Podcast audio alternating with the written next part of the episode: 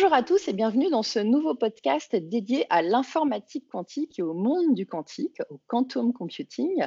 Euh, je suis avec mon compère Olivier Ezrati, avec qui on a commencé euh, une enquête il y a un peu plus d'un an et demi maintenant, qui a donné une conférence au Web Today. Bonjour Olivier. Salut. Ça va? Ça va, ça va. Bah, en fait, ça s'arrête jamais le quantique. Hein. Ah oui, oui, tu viens à peine de mettre en ligne ton, rapport, euh, ton nouveau rapport sur le quantique, hein, ton bouquin qui fait plein, plein de pages, que euh, on a pile poil deux annonces qui sont tombées et il y en a une particulièrement qui nous intéresse beaucoup et c'est pour ça qu'on a lancé ce podcast. Donc pourquoi on est là aujourd'hui? Bah, Parce que justement, Google a annoncé, euh, quoi, n'a pas annoncé, il y a eu des articles qui sont sortis dans la presse, comme quoi, sur Internet, comme quoi la suprématie quantique avait été euh, atteinte. Et euh, qu'est-ce donc que la suprématie quantique? Et pourquoi, pourquoi donc tout d'un coup, pof, on y arrive? Alors d'abord, il faut savoir que cette suprématie quantique, elle avait été préannoncée il y a déjà un bout de temps. L'expression a été inventée il y a, plus de six ans par John Preskill, qui est un, scientifique américain du secteur. Mm-hmm. Et Google avait déjà préannoncé il y a un an ou deux euh, qu'ils allaient un jour sortir un ordinateur qui atteindrait cette fameuse suprématie. Alors qu'est-ce que ça veut dire la suprématie quantique? Ça ne veut pas dire qu'un ordinateur est capable de tout faire et de raser gratis et de résoudre tous les problèmes euh, mathématiques qui se présentent. Ça veut dire qu'en fait, ils ont été capables de créer un ordinateur qui, sur un cas particulier d'un algorithme bien précis, donc un problème mathématique très complexe, ils ont été capables de le résoudre en un temps qui est raisonnable, hein, qui est de l'ordre de quelques minutes, alors que pour le résoudre avec un ordinateur euh, traditionnel, et pour référence, ils ont pris le plus gros supercalculateur au monde, euh, en tout cas américain, qui s'appelle l'IBM Summit, hein, qui contient, je crois, 30 000 processeurs. Avec ce supercalculateur, il faudrait 10 000 ans pour résoudre le même problème. Donc voilà, ils, ont ils ont résolu un problème précis plus rapidement qu'un supercalculateur. Voilà, ça ne veut pas dire donc que ça peut euh, marcher sur tous les types d'algo et que euh, tout d'un coup, on va avoir un ordinateur beaucoup, beaucoup plus rapide qui va dépasser tous les autres pour tout. Hein. Bah, un jour, on aura peut-être ça pour certains types de calculs. Mais non, mais là, dans les prochains mois, ah, non, dans les prochains mois, ça ne va rien changer. C'est un petit pas pour, euh, oui, oui, c'est ça. un grand futur. voilà, exactement. Alors, ce qui est très marrant, c'est que le, le, choix qui a été fait par les ingénieurs de Google et de la NASA n'était pas innocent. Ils ont choisi un algorithme qui est parfaitement adapté à un ordinateur quantique et qui est très difficile à résoudre avec un ordinateur classique, puisque c'est un, algorithme qui nécessite d'avoir une puissance exponentielle de calcul.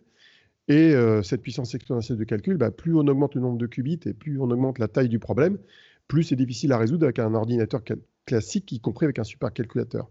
Mais ils ont vraiment tiré le bouchon au maximum. Hein. Et ça, ça se voit quand on regarde comment l'algorithme est exécuté et comment il fonctionne au niveau de l'usage des, fameux qubits dans l'ordinateur quantique. Oui, c'est ça qui est intéressant, c'est aussi de se rendre compte qu'en fait, euh, euh, chaque type d'ordinateur a des capacités que l'autre n'a pas, et que là, finalement, on a vraiment pris quelque chose qu'un ordinateur classique ne pouvait pas faire. Donc, ça permet d'atteindre la suprématie d'une façon un petit peu détournée quelque part. Voilà, oui, oui, bah, on, s'en était rendu compte quand on avait analysé les ordinateurs quantiques dans notre conférence et dans euh, ce que j'ai fait dans mon e-book.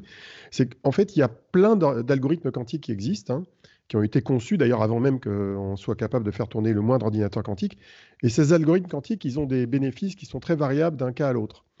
Et euh, quand on regarde de près, on se rend compte qu'il y a des algorithmes quantiques comme celui que Google a choisi, qui sont extrêmement performants, mais qui en gros servent à rien, et des algorithmes un peu moins performants, mais qui eux sont utiles.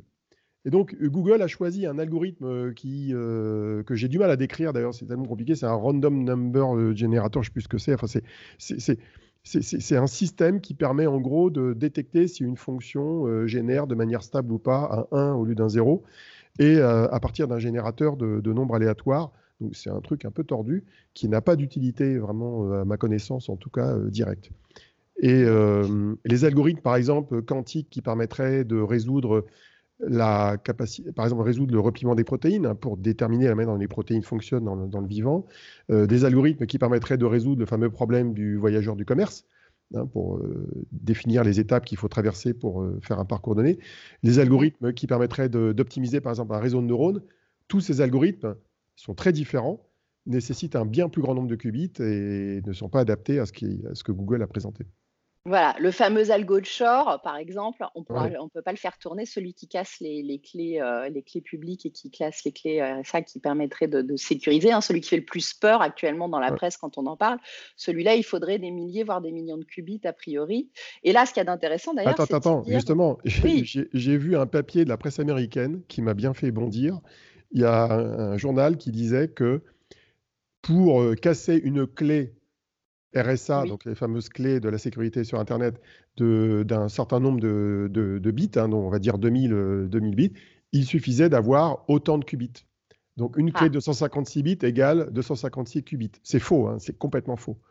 Euh, oui, parce que dans les discussions qu'on a eues avec des scientifiques, dont Alain Aspect d'ailleurs, lui disait qu'il faudrait plutôt des milliers, voire des millions de qubits logiques pour pouvoir le faire. Donc euh, on, en est très loin. Parce que là, donc pour revenir à l'annonce, Olivier, c'est quand même que 53 qubits.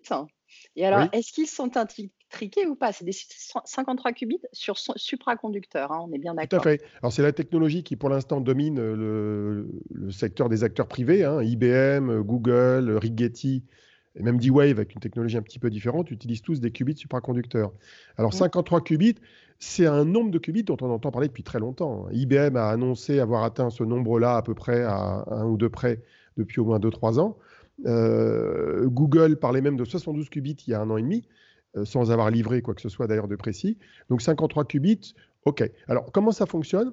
Ce sont des qubits en fait qui sont mis dans une sorte de matrice en deux dimensions et euh, ils sont organisés de telle manière que chaque qubit est relié à celui qui lui est voisin, un peu comme dans un mmh. réseau de neurones. Donc chaque qubit est relié à quatre qubits avoisinants.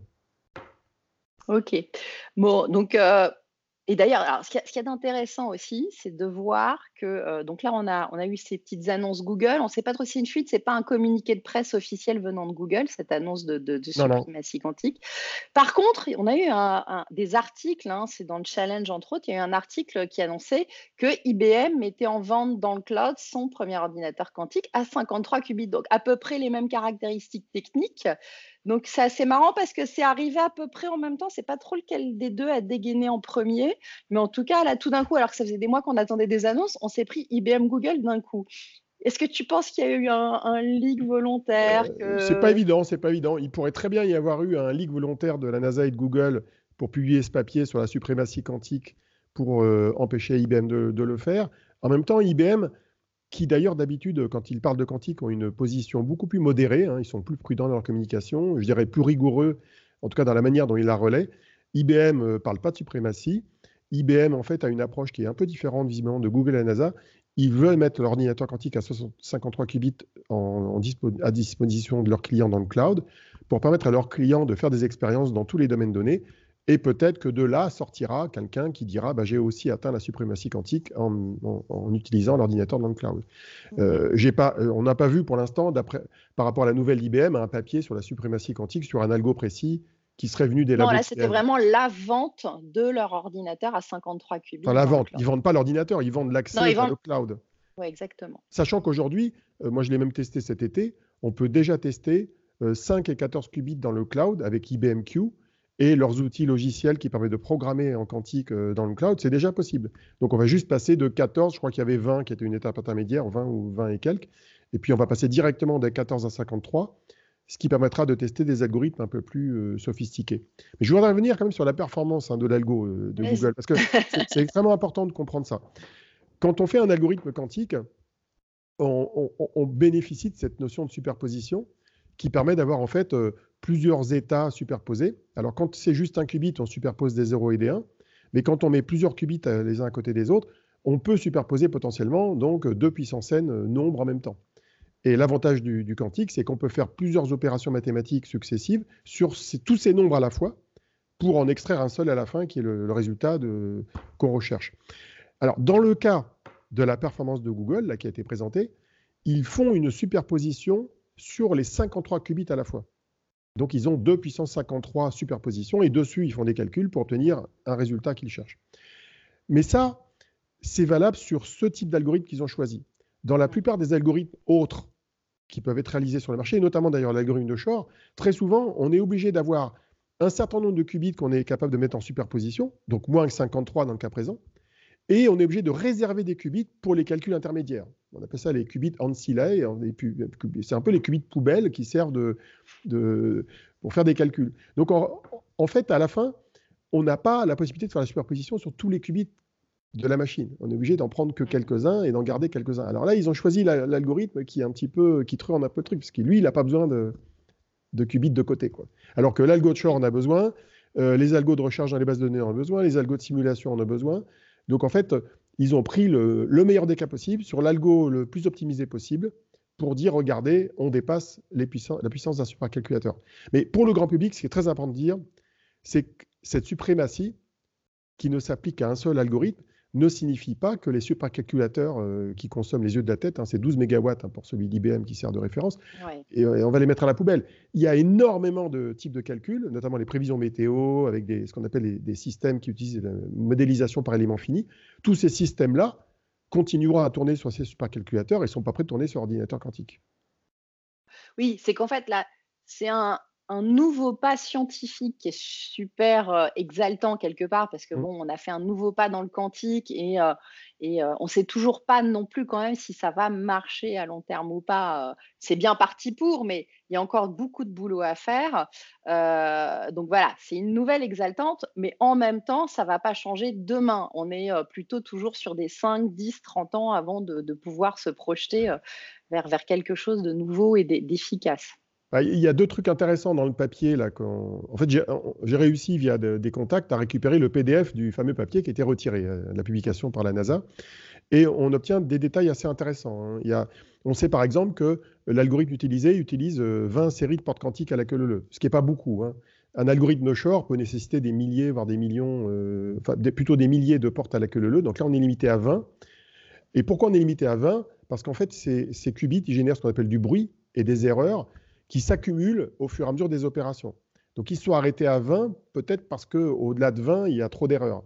Alors, ils ont publié dans le papier, le, papier de Google et la NASA, sont très, il est très bien fait. Hein. Ils publient des chiffres très précis sur le taux d'erreur. Le taux d'erreur que Google obtient est plutôt bon dans le domaine euh, du supraconducteur. Il est même meilleur que ce qu'IBM a fait de mieux et de publier au début de l'année 2019, donc c'est plutôt pas mal. Mais ça reste quand même des taux d'erreur euh, significatifs ça reste quand même des taux d'erreur significatifs quand on dépasse euh, des dizaines d'opérations. Et surtout, euh, moi je considère en creux que l'annonce, de, enfin non officielle de Google signifie qu'il y a un vrai, un vrai problème, une vraie difficulté à dépasser 50 et quelques qubits. Parce que l'année dernière, ils avaient annoncé un processeur à 72 qubits, mais il n'avait pas été benchmarké, pas testé avec un algorithme euh, public. Et là, ils sont obligés de revenir en arrière de 19 qubits quand même. Hein. ils en enlèvent 19 pour faire un truc qui marche. Donc ça veut dire que euh, nous, notre enquête nous l'a montré au travers des différents rendez-vous qu'on a eu avec d'autres scientifiques. On, pense, d'après ce qu'on a entendu, que les qubits supraconducteurs sont peut-être pas la un, c'est pas la seule voie possible. Deux, c'est peut-être pas celle qui va scaler le mieux. Et trois, il y a peut-être d'autres voies qui vont scaler mieux et donc qui permettront d'avoir plus de qubits qui se compteront en milliers, plus de portes quantiques pouvant être alignées à la queue leu et donc une capacité de calcul qui sera encore meilleure que celle que Google apporte. Donc, euh, on n'est qu'au début de l'histoire. Oui, ce qui est intéressant aussi, c'est côté marketing, c'est que du coup, on est passé de la course à l'échalote au nombre de qubits qu'on pouvait mettre euh, dans la machine à euh, maintenant, ça y est, on fait enfin tourner un algorithme qui marche, parce que ça aussi, c'était une des, choses qu'on voyait et qui On le faisait, on le faisait déjà, mais pas, pas en étant capable de battre un ordinateur classique. Voilà, et en sachant que voilà, il y a aussi le temps de cohérence qui est hyper important. Je crois que c'est mmh. IBM, hein, on est à 100, 100, microsecondes, c'est ça pour, Ça n'a pas euh, bougé, hein, ça n'a pas bougé chez Google. Hein, c'est des, voilà. Donc c'est extrêmement court pour faire tourner un algorithme et en plus du bruit, il y a ce temps qu'il faut respecter pour faire tourner l'algo et les portes. Euh, D'après ce que j'ai compris, euh, notamment dans le cas de l'expérience de Google, c'est qu'on arrive à un nombre de portes qui génèrent un bruit euh, tel qu'il faut s'arrêter avant d'atteindre le temps de décohérence, c'est-à-dire le temps au bout duquel tout s'effondre. Donc euh, ce fameux temps là de 100 microsecondes là qui est qui est en gros le temps de référence euh, de calcul pour un ordinateur supraconducteur, eh bien, euh, on l'atteint pas, on l'atteint pas pour l'instant parce qu'on se plante avant, quoi, en gros, quoi. oui, il vaut mieux se planter avant. On a trop d'erreurs avant. On a trop d'erreurs avant. D'ailleurs, ce qui est marrant, c'est hyper intéressant quand même. Ouais, parce que le papier de Google, il y a une, il y a une courbe hein, que je mettrai dans un article. Hein. On voit la courbe qui dit qu'ils ont testé 12 euh, portes, puis 14, euh, puis 16, puis jusqu'à 20. Et c'est mhm. quand ils arrivent à, C'est quand ils arrivent à 14 que là, et vraiment, effectivement, ils explosent l'IBM Summit en termes de temps de calcul comparé, comparé entre le temps nécessaire sur l'ordinateur classique, enfin classique, qui consomme 12 mégawatts, hein, et, et, leur ordinateur. Et puis quand ils arrivent à 20, on obtient une comparaison entre 3 minutes et 10 000 années. Et là, effectivement, le supercalculateur, il est euh, écrabouillé en termes, de, en termes de temps de calcul. Mais pour résoudre un problème euh, qui n'est pas intéressant. C'est, ça. non, mais bon, c'est une lueur d'espoir dans ce monde du quantique. oui, euh, c'est une lueur d'espoir. Surtout, ça relance la concurrence. Hein. Ce qui est intéressant, moi, ce qui me semble intéressant, notamment dans nos, dans nos actions de, de, sensibilisation du gouvernement et de l'État là-dessus, c'est que la communication tonitruante euh, de Google et IBM va renforcer le besoin euh, pour l'Europe de se secouer, euh, d'investir plus qu'elle ne fait aujourd'hui et de donner leur chance à ceux des chercheurs européens et français qui ont dans leur besace des technologies qui sont dans pas mal de cas de figure différentes de celles de Google et d'IBM, mais qui sont tout aussi prometteuses, si ce n'est pas plus.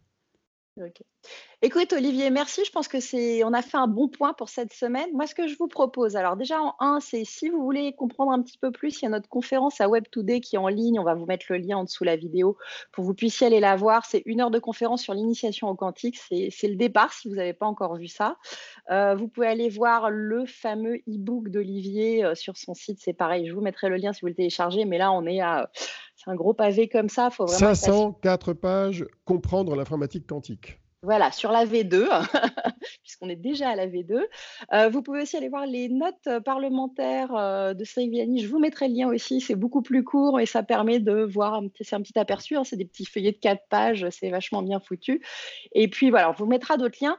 Mais en tout cas, n'hésitez pas, sinon, cette semaine, à nous poser des questions sur nos comptes Twitter. alors, c'est at Olivez, O-L-I-V-E-Z pour Olivier, et at Fanny Sparty, F-A-2-N-Y-S-P-R-T. P-A-R-T-Y pour moi. Euh, et euh, bah, si on a beaucoup de questions, on essaiera de vous refaire un petit podcast euh, incessamment sous peu pour, pour y répondre. Merci à tous d'avoir regardé, et puis bah, à très vite.